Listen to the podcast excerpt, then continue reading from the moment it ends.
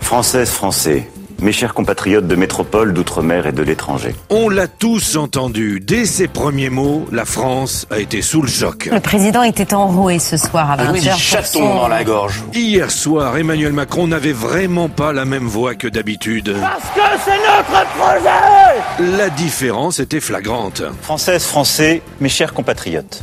Françaises, Français, Alors, pourquoi cette drôle de voix ben, Sur les réseaux sociaux, les Français ont exigé la vérité dès 20h01 hier soir.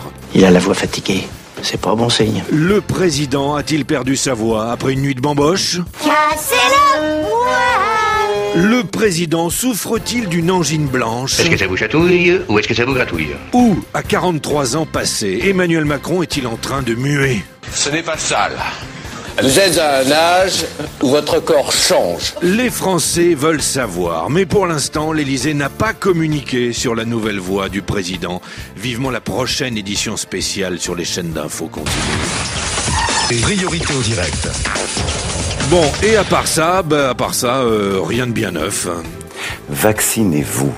Vaccinez-vous pour vous protéger. Le Covid est toujours là, et Emmanuel Macron est toujours de droite. Les demandeurs d'emploi qui ne démontreront pas une recherche active verront leurs allocations suspendues. Et puis, il ne nous l'a pas dit hier soir, mais le président est candidat à sa réélection. Il a même choisi son slogan. Il recycle celui d'Édouard Balladur en 1995, Croire en la France. Bonjour la nouvelle voix. N'ayons pas peur. Croyons en nous. Croyons en la France.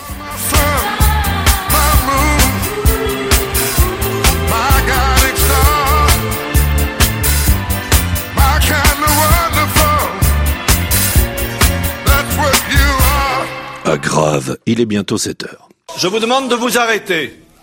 Je vous demande de vous arrêter.